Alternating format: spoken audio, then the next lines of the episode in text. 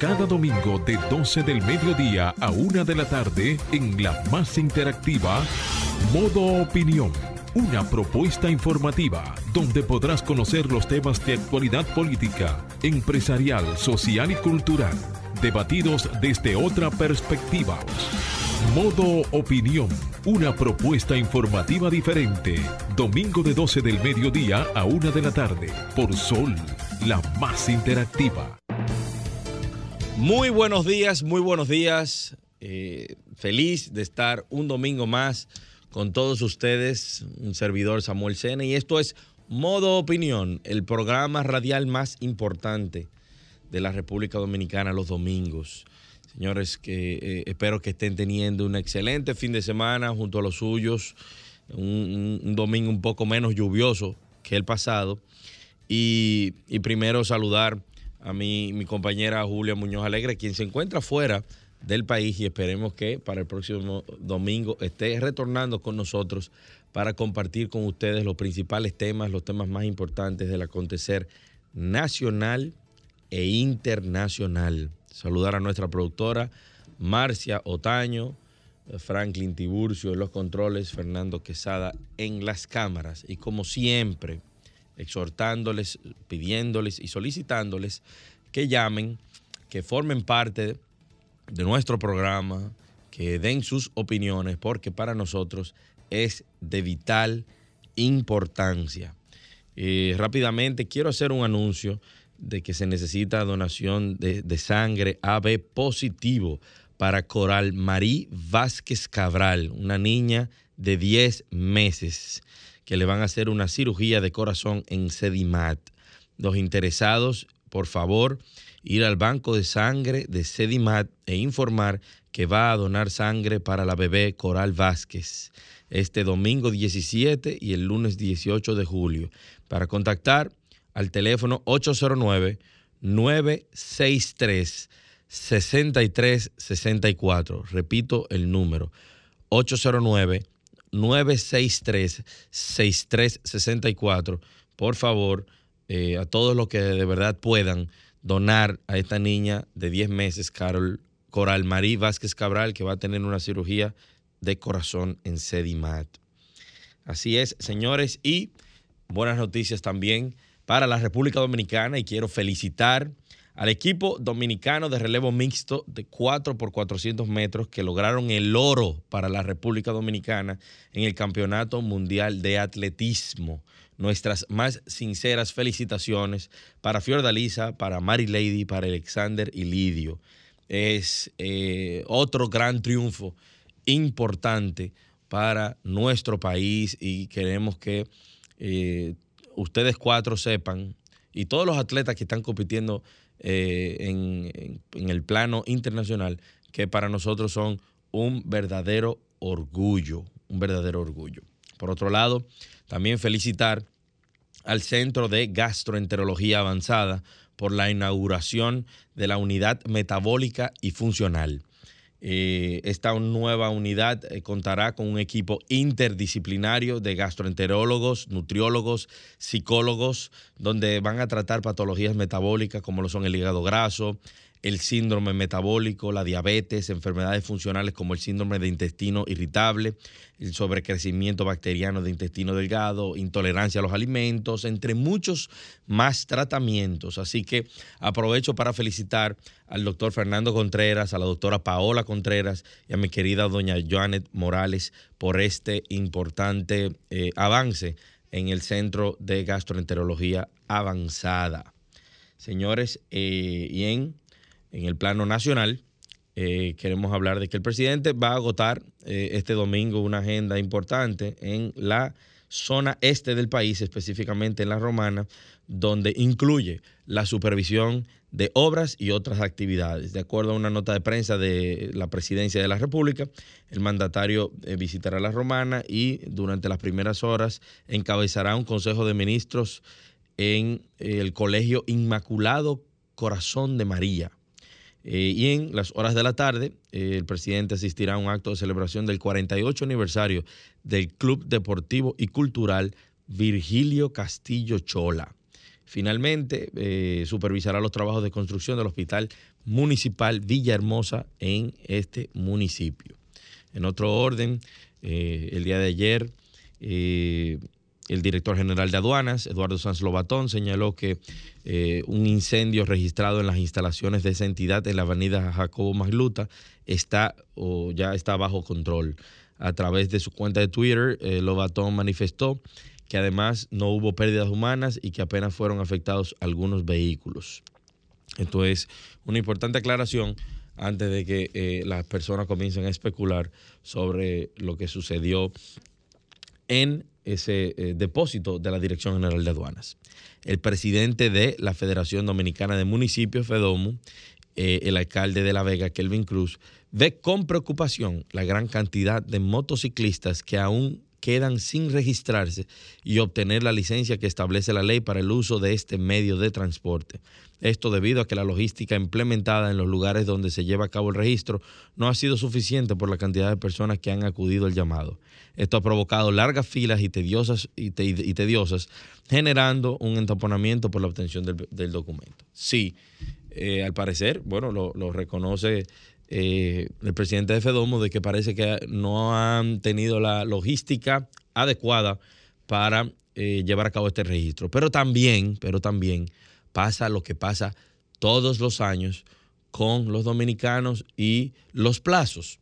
Cuando tienen que renovar el marbete, cuando tienen que eh, llevar a cabo alguna permisología, el dominicano deja todo para último.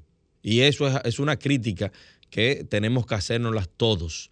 Nosotros dejamos todo para último y al final está el caos, la desesperación. Ahí leí en tempranas horas de la mañana que incluso se va a interponer un recurso eh, para detener este proceso de, registro por eh, los inconvenientes que se han tenido.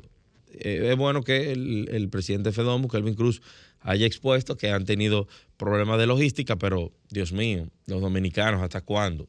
Nos dan, nos dan plazo, nos los informan y no cumplimos a tiempo. Señores, la positividad del COVID-19 aumenta a un 22.82. La positividad diaria del COVID-19 de un día a otro subió de 21% a 22.82% según los datos emitidos por las autoridades sanitarias que no registraron defunciones en las últimas 24 horas, aunque 393 casos positivos que fueron detectados en 1.722 pruebas. Aquí eh, uno no sabe realmente qué, eh, qué va a pasar con este bendito COVID-19 y estamos viendo que ahora eh, viene posiblemente otra variante más que ya está en los Estados Unidos. Pero, como lo hemos dicho en el pasado, nosotros vamos a tener que aprender a convivir con este virus maldito. Por lo tanto, seguir tomando precauciones, seguir eh, tratando de mantener nuestras defensas altas y eh, distanciamiento social y todo lo que conlleva. Cientos de evangélicos, señores, marchan contra la violencia en villas agrícolas. Más de 200 evangélicos marcharon eh, en oración por varias calles y en avenidas del populoso sector capitalino en favor de que los gobernantes del país y, trabajen para el cese de la violencia que afecta en, las, en el residencial Villas Agrícolas. La caminata se realizó desde las 5 de la madrugada, wow, hasta las 7 de la mañana haciendo paradas en puntos estratégicos donde oraban contra los atlacos, los feminicidios, las muertes de jóvenes y los adolescentes con armas blancas y otros hechos delictivos que han afectado la seguridad de los residentes. Eso es positivo, señores, buscar de Dios para eh, también buscar soluciones a estos flagelos que nos están azotando como sociedad. Por otro lado, en el plano internacional, el gobierno de China pide ante el Consejo de Seguridad de las Naciones Unidas el embargo a armas ligeras a Haití. China solicitó al Consejo de Seguridad que vote un embargo a la venta de armas ligeras a Haití, abriendo un posible enfrentamiento con Estados Unidos este viernes, que prepara un borrador con México sin incorporar la propuesta de China. Los miembros del Consejo tienen que debatir si, renuevan la misión política de la ONU en Haití, que expira el viernes en la noche, pero todavía queda ver si China vetará la resolución. Eh, uno no sabe a profundidad qué, conlleva esta solicitud de resolución, pero todo lo tendente a desarmar la mayor cantidad de personas en Haití es positivo. Haití, tierra de nadie, luego de la muerte, ya de por sí era un estado fallido, pero luego del asesinato brutal del presidente Jovenel Moïse, eso es tierra de nadie. Eso es una selva. Eso es un patio con gente.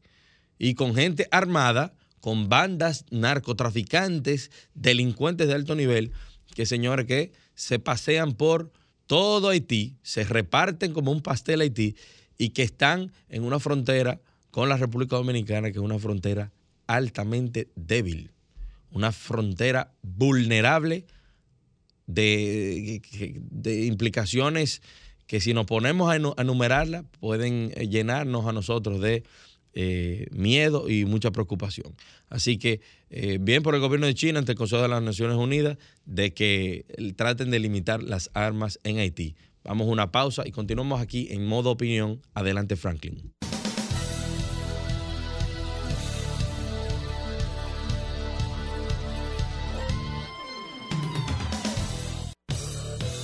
Ahora nos ponemos en modo opinión. 12.15 de la tarde, seguimos aquí en modo opinión.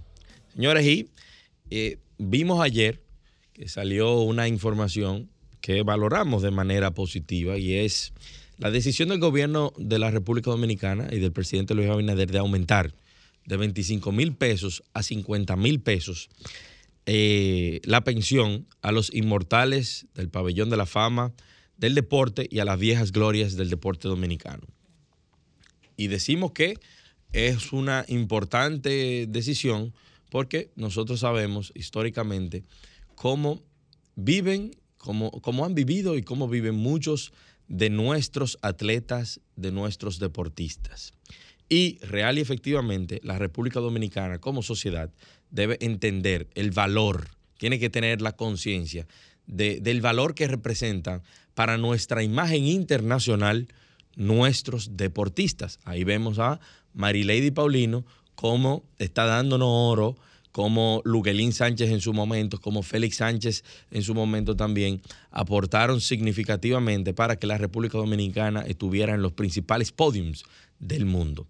Ahora bien, creo que al presidente de la República no lo asesoraron correctamente antes de firmar el decreto 377-2022, de fecha de 8 de, este mes.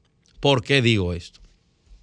Muchos de, nuestros, de nuestras glorias del deporte y de nuestros atletas ya trabajan en el gobierno, en diferentes entidades públicas, por muchos años. Muchos de ellos tienen más de 20 y 30 años trabajando en instituciones y eh, también algunos de ellos ya han sido pensionados. Pensionados con, un, con una pensión, valga la redundancia, mucho mayor de lo que representan estos 50 mil pesos que se dan por eh, el, pabellón de la fama al deporte dominicano. Entonces, ¿qué sucede? ¿Y por qué digo que está, un error? Y es que hay que buscar la manera de cambiar eh, la tipificación, el nombre que se, le, que se le tiene a ese aporte que se les da por el pabellón de la fama. ¿Por qué? Porque hay que quitarle el nombre pensión para que pueda ser una gratificación, un aporte especial, para que no se vean afectados los ingresos que estos ya reciben por sus pensiones en las diferentes instituciones públicas. Porque al final, eh, eh, como muchos de ustedes saben, el sistema de pensión choca, choca. Si usted ya está pensionado, por ejemplo, por el Ministerio de Obras Públicas, y también va a recibir una pensión por el pabellón de la fama del deporte dominicano, le van a decir tienes que elegir una u otra. Cuando real y efectivamente, imagínense que esa persona recibe 70 mil pesos de pensión por el ministerio o la entidad que trabajó durante 20, 30 años y no va a poder eh, tener acceso a estos 25, estos 50 mil pesos que se están otorgando. Creo que debe haber una eh, una rectificación, una rectificativa y que puedan estos deportistas, estas grandes glorias que nos dieron tanta felicidad, que nos dieron tanta fama a nivel internacional, que lo dieron todo por nuestro país como atletas, que puedan recibir ambos fondos que perfectamente puedan seguir eh, viviendo una vida digna, porque 70 mil pesos ya no es nada en este país, señores. No es nada. Y nosotros lo sabemos. Desde hace mucho, pero ahora, ahora se ha complicado más, incluso con eh, la inflación y todo esto del COVID-19, todo esto de la guerra eh, en Ucrania y lo que pudiera venir en el tiempo. Son personas que como atletas sus condiciones físicas eh, fueron, dieron más allá de lo que su cuerpo podía dar. Por lo tanto, tienen que estar continuamente yendo a médicos, pagando medicamentos caros y tratamientos caros. Eso me refiero a los que ya están pensionados, pero a los que están actualmente dando la milla extra por nuestro país, señores, tienen que tener salarios gratificaciones y compensaciones dignas para poder seguir representando a nuestro país. Adelante, Franklin. 12.20 minutos de la tarde y quiero comentar algo que he visto en redes sociales y no solamente eh, cuando lo, lo, he visto que se han referido la gente de abajo del pueblo, sino que hasta la clase media, hasta los ricos se están quejando, señores, de la alta factura de la energía eléctrica. De hecho, creo que hay una convocatoria para un piquete, una huelga frente a Edesur aquí en la 27, en la Tiradentes. ¿Por qué? Y he visto que la gente está diciendo y está subiendo su factura y están diciendo que le subieron hasta 6 mil, 7 mil y 8 mil pesos en la factura eléctrica. Y también se han visto apagones. O sea que aparte de que la gente está pagando más, se están eh, produciendo interrupciones en, eh, en diferentes sectores, en, en sectores donde antes había 24 horas. Quiero oír, quiero escuchar la posición de la opinión de la gente. Es verdad que se está, que están subiendo la tarifa eléctrica, es verdad que se están sintiendo los apagones. Vamos, llámenos a los teléfonos que hemos puesto ahí eh, para, que, para que nos den su opinión. Es importante. Yo particularmente, a mí todavía no me ha llegado ese fundazo. Tengo miedo. Marcia, ¿a cuánto te llegó tú? ¿A cuánto asciende tu, tu factura? Bueno, yo tengo un presupuesto mínimo que no puede, del que no puede pasar. Yo lo puedo pasar de 10 mil pesos al mes. Si eso me llegó de 20 mil o de 30 mil, yo voy a tener que eh, coger un préstamo. Voy a tener que coger un préstamo para yo pagar la luz de este mes. Y ya tú sabes, decirle a, mi esposo, a mis hijos que apaguen aire permanentemente, abran ventanas, porque esto no lo aguanta nadie. Aparte de que también tenemos el polvo del Sahara, eh, un calor eh, intenso, que cuando incluso llueve, la humedad aumenta. Una cosa terrible lo que estamos viviendo aquí. Y entonces, saber que eh, la factura de la energía eléctrica está aumentando, eso eh, mete miedo. Sí debo decir porque eh, este, este seguro, este comentario, este video sale en YouTube y luego la gente ve y dice, ah, pero eso es Samuel Sena, ¿qué rayos anda hablando de aumento de tarifa eléctrica cuando él participó ante el Consejo Económico y Social del tema del pacto eléctrico? Y el pacto eléctrico habla y se refiere a el aumento de las tarifas. Pero tenemos una llamada antes de yo continuar. Muy buenas tardes. ¿Quién nos habla y de dónde? Sí, buena. Le habla Jiménez, por aquí del Millón. Adelante, señor Jiménez. Mira, yo tengo para decirte lo siguiente. Yo vivo en un edificio, yo soy el encargado del, del área común. En el área común tenemos la cisterna y los bombillos de bajo consumo comenzó llegándome en el tiempo ya que Danilo se iba de 4 y 5 mil pesos. Después subió a 8. Después subió a 12 y hasta 15. Oh, pero en este mes, estoy hablando del área común porque cada apartamento paga su luz. En este mes llegó de 17 mil pesos, área común. Y no, y no es haciendo fiesta que están. No, no en lo absoluto, porque es la misma área común. Porque Qué barbaridad. que se está cogiendo luz de otro lado, pero no el área común. Entonces, yo me pregunto, eso es un robo, sea del encargado de mina, del gobierno, de quien sea, y lo peor del caso, ¿qué hace con el dinero que, que- que cogen? Porque si tú me dices que lo están empleando en, en que, que se haya luz, pero tampoco hay luz y se lo suben, explícame, que yo no lo entiendo. El gobierno así no va a ganar otra vez. Bueno, muchas gracias por su llamada, muchas gracias por su aporte. Y continúen llamándonos porque así como, como el señor Jiménez del sector El Millón, hay muchísimos sectores que se están quejando. Eh, y, y es una realidad, ha subido drásticamente. Pero como les decía, antes de tomar la llamada del señor Jiménez, el pacto eléctrico eh, contempla un desmonte del subsidio eléctrico. Para que ustedes sepan o tengan edificación, la República Dominicana paga anual aproximadamente entre mil y mil cuatrocientos millones de dólares a las generadoras por concepto de subsidio eléctrico. ¿Qué quiere decir subsidio eléctrico? La gente que no paga, porque aquí también hay que hablar claro. Hay muchas personas de escasos recursos que no pagan. Hay muchos ricos, millonarios e industrias que reciben subsidios en galonaje de fuel oil, de gasoil y diésel, de combustibles normales. Por lo tanto, al final, al final, hay una clase media que aguanta todo ese fuete. Cada vez que hay que hablar de impuestos o que subir impuestos, la clase media tiene que aguantarlo porque los subsidios se le están dando a los muy grandes y a los muy bajos. Pero se supone que el gobierno tiene que trazar políticas para eficientizar el gasto público y el gobierno del presidente Luis Abinader decidió, a través del pacto eléctrico, ir disminuyendo esa, ese subsidio eléctrico. Tenemos otra llamada. Muy buenas tardes. ¿Quién nos habla y de dónde? Buena, escúchame, otra vez estoy llamando. Sí, señor Jiménez. A los subsidios de la gasolina. Yo estoy de acuerdo que el gobierno lo haga, pero yo no creo que está dando palo a ciega, porque cuando él subsidia gasolina, se lo está subsidiando a los millonarios, a todo el mundo. Si tú tienes un Corvette que tiene dinero, el gobierno tiene que eh, eh, ponerle subsidio a esa gasolina, porque si tú le dedicas el subsidio a los a lo que están ponchando, a los clase media para abajo, pero a un millonario entonces ¿por qué subsidiar la gasolina? Por Dios. Y eso es del impuesto de nosotros que lo están pagando. ¿Por qué razón? Es un atraso, el subsidio es un atraso. Muchas gracias por su segunda opinión.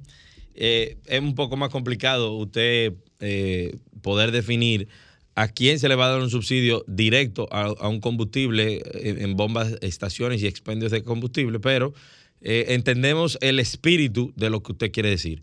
Eh, ¿Por qué hay que subsidiar a las grandes industrias con eh, combustibles si se supone que ellos generan la suficiente riqueza para mantener esas industrias y aparte de que muchas de esas generadoras son las que nos venden la energía?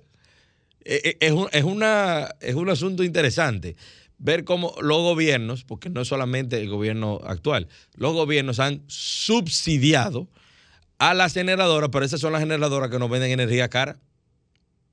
Eh, qué, qué, interesante disyuntiva. Vamos a una pausa y continuamos aquí en modo opinión.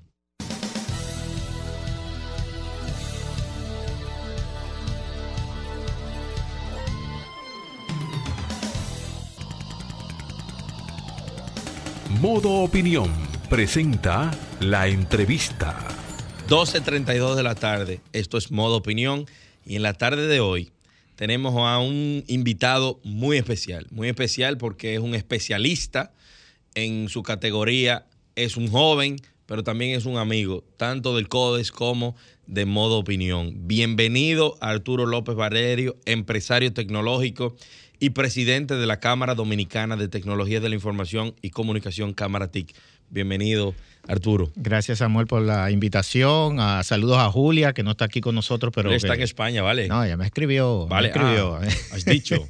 sí, sí. Gracias mil por, invitarnos. Muchos temas que pudiéramos hablar contigo, eh, Arturo, pero vamos a entrarle con la conga, con el tema principal que nos ocupa y que nos tiene preocupado todos los que somos principalmente parte de una clase eh, media que continuamente es golpeada. Pero tú tendrás las, explicaciones del lugar. Hemos visto esta semana cómo se ha despachado el director de eh, Impuestos Internos, Luis Valdés, cuando habla de que se van a grabar a las plataformas eh, de Internet. Y específicamente esta semana se hablaba mucho de Airbnb, que es esta plataforma de alquileres de, eh, apartamentos, de lugares para vacacionar, etcétera. Eh, ¿Qué opinión te merece cuando él también ha dicho que no se pretende grabar a los consumidores, sino a las plataformas? Él cree que quizás somos suecos y que no entendemos que esas plataformas no son estúpidas tampoco y nos van a grabar a nosotros. Pero ¿qué opinión te merece a ti como especialista? Eh, bueno, eh, iniciando primero, eh, yo creo que y como hay un poco de tiempo, eh, dar contexto a la audiencia Claro sería lo, lo ideal. Hoy es domingo, Sí, todo el mundo sí, está tranquilito, quizá tiene un Viendo Netflix y no saben que se la van a subir. La, Eh, la no, eso lo saben, lo saben. En las redes está el pulso. Si usted mide el pulso digital dominicano, ya, ya está, la posición de los consumidores está ahí. Ahora, que la quieran escuchar, eso es otra cosa. Ahora, ¿qué pasa? Yo creo, y lo he dicho en repetidas ocasiones, el Estado todavía no tiene un marco jurídico donde tipifique correctamente la definición de plataforma. Y esto es peligroso. ¿Por qué? Porque primero, nosotros no tenemos, eh, de- empezando por la ley, de telecomunicaciones, que no habla del Internet, un marco jurídico actualizado. Por tanto, necesitamos, en- para poder regular las plataformas, no solamente para agregar impuestos, sino crear la capacidad primero, y, y tomándole la palabra al gobierno, de crear un hub tecnológico nacional, necesitamos consumo que atraiga a estos gigantes tecnológicos, a estas plataformas, que vengan a instalarse para el país. Y el impuesto o la amenaza de impuesto, que la tenemos desde el 2018, eh, prácticamente lo contrario, viene a desincentivar. Sabemos que el país necesita pagar compromisos para 2025 y están empezando a apretar la tuerca. Ahora, una cosa es, si apostamos a las tecnologías, necesitamos crear incentivos, no subsidios, incentivos, es decir, que el ciudadano sepa, el empresario, el microempresario sepa que se está tributando, pero que existe entonces un sistema que acompaña eh, evidentemente a una creación de cadena de valor y por consecuencia no a una disminución de la calidad de vida del ciudadano y del ecosistema, sino a un crecimiento. Lo que queremos es acelerar la economía. Dicho esto, eh, la DGI está trabajando eh, y emulando el marco normativo mexicano, pero solamente trayendo los tributos y no trayendo los canales que ayudan de nuevo a agilizar y a eficientizar el crecimiento. México ahora mismo es el hub tecnológico de la región verdaderamente de Latinoamérica porque es donde están creciendo las plataformas digitales. ¿Por qué? Porque tiene un gran mercado. Entonces, en un mercado pequeño, restringido, muy dividido, porque está repartido, es difícil hacer entonces eh, una aceleración que venga entonces primero eh, rompiendo la regla básica de que la innovación preceda a la regulación, aquí queremos regular de entrada. Entonces, eh, sobre esa perspectiva entendemos que debe existir un marco normativo. Ahí está el diputado Orlando Jorge Villegas eh, trabajando una ley especial de economía digital eh, para esto mismo, porque necesitamos las herramientas, porque cuando DGI dice plataformas digitales, está generando un conflicto por lo siguiente. Una cosa es Netflix, que tiene un reclamo de las telefónicas porque son servicios OTT, over the air, los cuales pasan a través de un cable de internet. Y las telefónicas dicen, bueno, pero esto compite contra el cable. Hay que recordar algo, y aquí hago un paréntesis.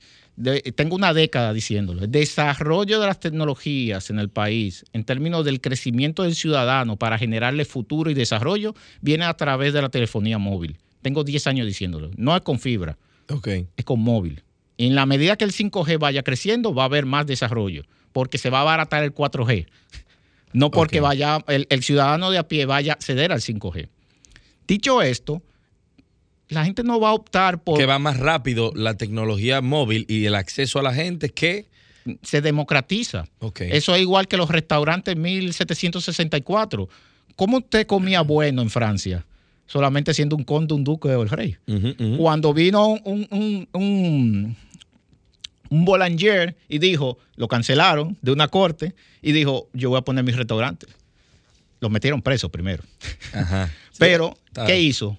Democratizar, estaba en medio de la Revolución Francesa y lo que hizo fue democratizar El la- acceso. el acceso a una elección de alimento. Porque cuando usted iba a comer a algún lugar, era a la una de la tarde y era lo que sirvieran. Usted no podía elegir. Entonces, esto está pasando lo mismo 400 años después con las opciones del mercado. En términos de que si un ciudadano hoy domingo, con polvo de Sahara, con calor, sale a la calle ahora, no hay nadie. Todo el mundo está trancado.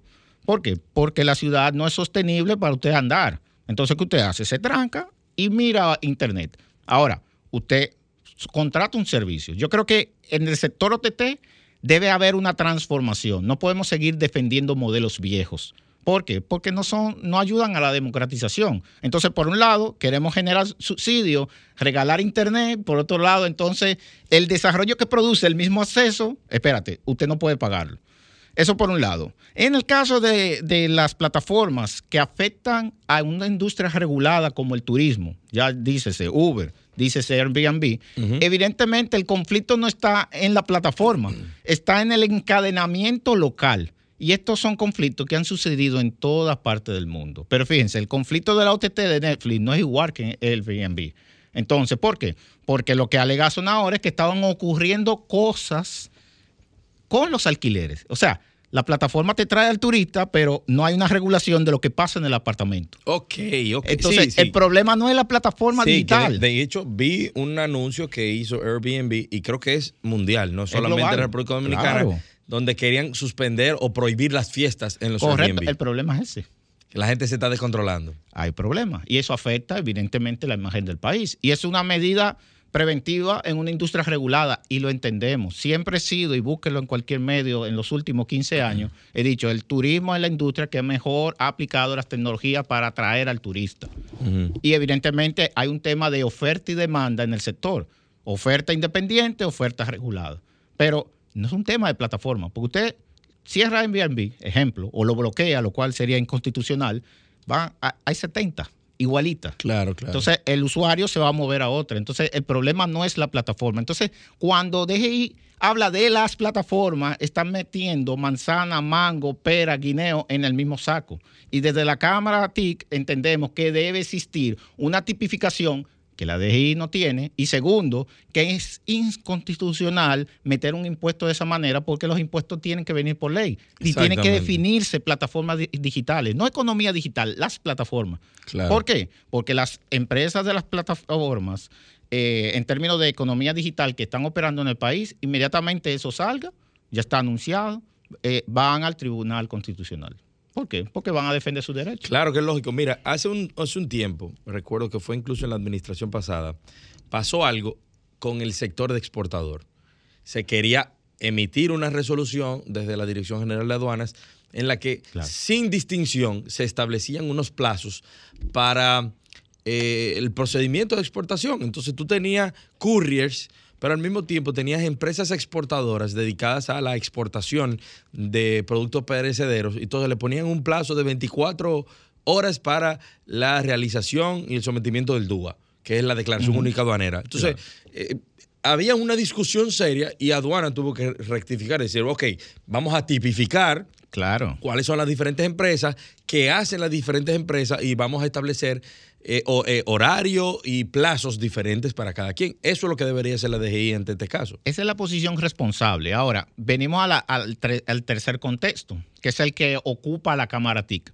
Y es que existe un encadenamiento local y, es respaldado eh, por la Estrategia Nacional de Exportación de Servicios Modernos que lanzó el Ministerio de Industria, Comercio y MIPYME y que la Cámara ha sido partícipe de, de dicha estrategia, en donde las, se define porque no existe esa categoría, pero eh, está, eh, está conviviendo en la economía nacional, que son las MIPIMES tecnológicas.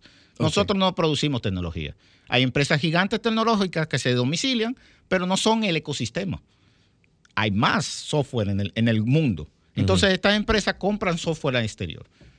Si tomamos la palabra de, de la Dirección de Impuestos y taxamos todas estas plataformas, va a haber un problema y es que el encadenamiento digital nacional se va a encarecer.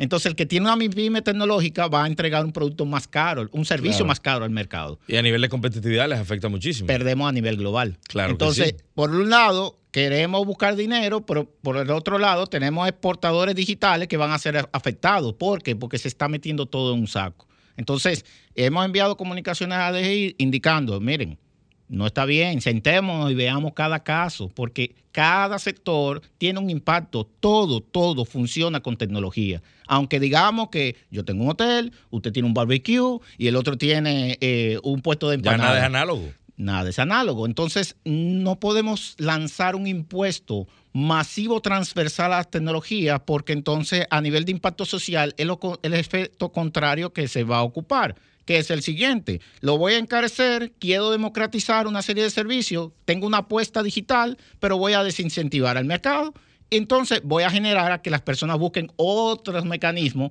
cuando desde la Cámara lo que estamos ocupando, ¿no? Es que las MIPIMES que no están formalizadas, que están trabajando con tecnologías digitales, se formalicen.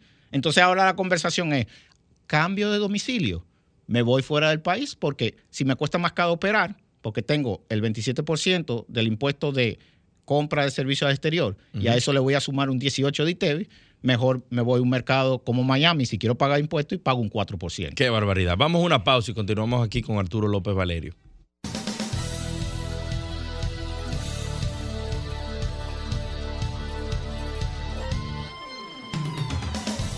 Ahora continuamos con Modo Opinión, donde nace la información. 12.48 de la tarde seguimos en esta entrevista especial con Arturo López Valerio, empresario tecnológico y presidente de la Cámara TIC. Arturo, eh, antes de salir del aire hablaba de las posiciones, hablaba de la realidad que está eh, ocurriendo en República Dominicana. Ahora bien, ¿cuál es la posición real de Cámara TIC con relación a grabar a las plataformas digitales. ¿Ustedes están de acuerdo o no están de acuerdo? Eh, bueno, él, te voy a contestar como consultor. Depende.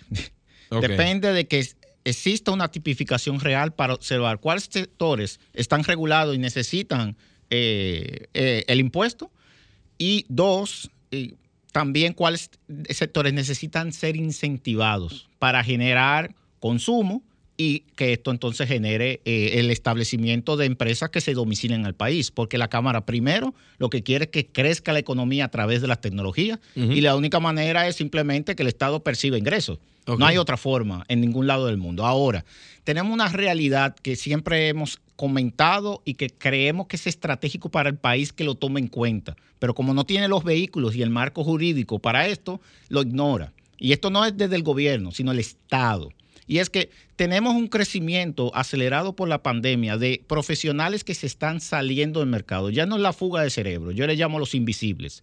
Van al súper, pagan su ITEVI, eh, se comen una yaró allí, perciben 15, 10 mil dólares al mes, pero simplemente no están en este mercado porque trabajan remoto. Entonces, cuando el mercado formal local y las industrias reguladas quieren contratar este talento, te dicen, yo voy a trabajar para ustedes. ¿Por qué? además que no ofrecen lo que le están ofreciendo. No le da el incentivo el mercado. Claro, Entonces, China generó un marco, que es lo que propone la Cámara, eh, la India lo tiene, en donde se genera un round robin para el profesional, en donde hay industrias que dan servicio a otras y estas mismas industrias adquieren al talento y el talento se mueve. Pero cuando crece el talento, inmediatamente se vuelve emprendedor y abre una empresa. Entonces, el planteamiento de DGI, tratando de llevar una domiciliación o forzarla de entes internacionales como las plataformas, van a asfixiar y ahogar a la MIPYME digital. Si destruyen eso, el talento va a tener más argumentos para no quedarse y trabajar en el país. Y cuando digo no quedarse es a nivel de recursos y mano de obra, de seguir trabajando.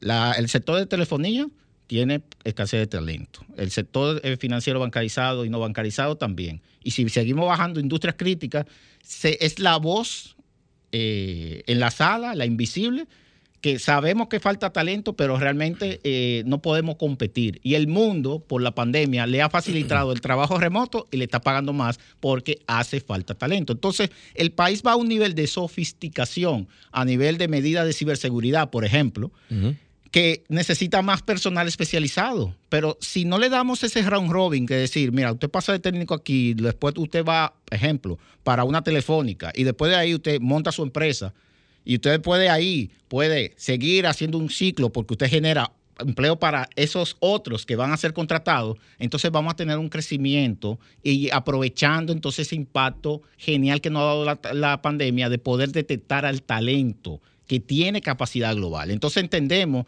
que el impuesto tiene que ser un instrumento coordinado que lamentablemente se obvió en la Agenda Digital 2030 que esperábamos en las conversaciones del CES, eh, del Consejo Económico y Social, que se iba a abordar, pero el gobierno no quiso. Y evidentemente sabíamos por qué. Entonces entendemos que es necesaria la conversación. Tenemos que tipificar las industrias digitales, tenemos que saber a quiénes se le van a poner impuestos, porque DGI lo que está diciendo es que va a buscar 3 mil millones.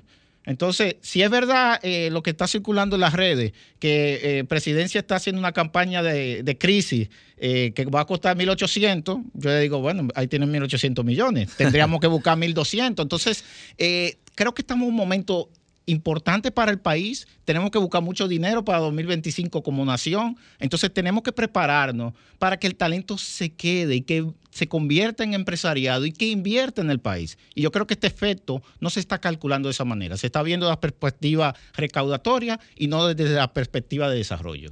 Arturo, girando un poquito, 180 grados, para algo que, que- que vemos el día a día, y son los famosos bots. Ah.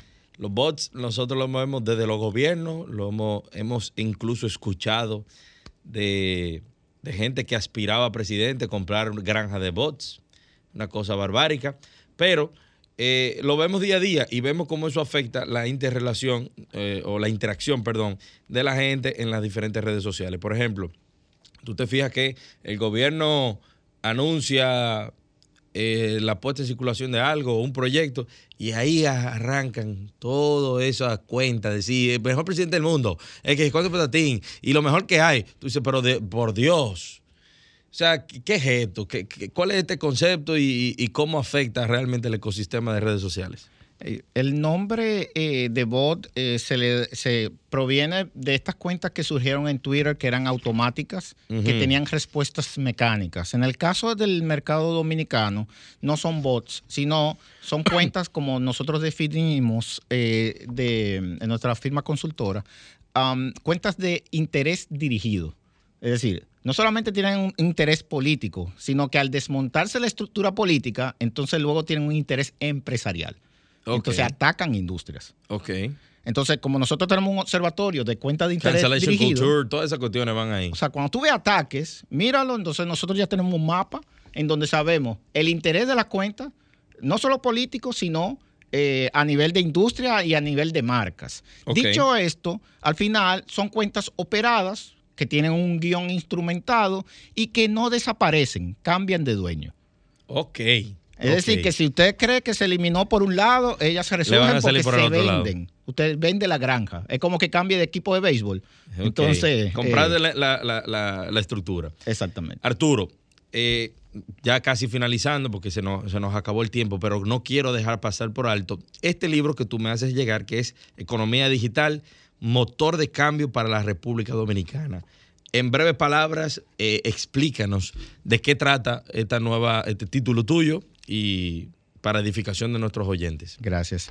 Ah, fíjate, básicamente el libro es la segunda edición. En la pandemia escribimos eh, para las autoridades de turno eh, nuestras recomendaciones de cómo podía aprovecharse este contexto de crecimiento digital para Ujú. generar más desarrollo en el país. En esta segunda edición, de ahora en 2022, ampliamos a 117 páginas, la anterior eran 17 Ok. y presentamos un panorama claro que mucho de lo que he hablado hoy está ahí en el libro para poder tener una conversación homologada.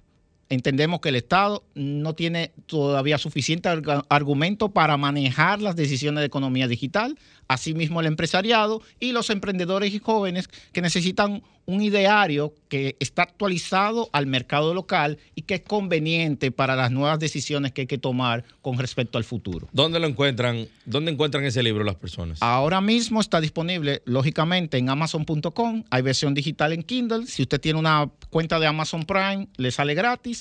Y está en formato físico también. Estamos eh, computando datos para determinar la demanda para entonces imprimir localmente. Pueden encontrarlo directamente en economiadigital.do. Señores, excelente conversación con Arturo López. Eh, mándale, ese, mándale una copia de este libro al presidente de la República, el director de la DGI, para que se ilustren y sepan de qué es lo que van a regular. Eh, esto fue todo por hoy. Eh, de verdad, agradecerte y en otra ocasión volver a retomar porque se nos quedaron algunos puntos eh, importantísimos para toda la sociedad. Gracias. Señores, buenas tardes y feliz resto de su domingo.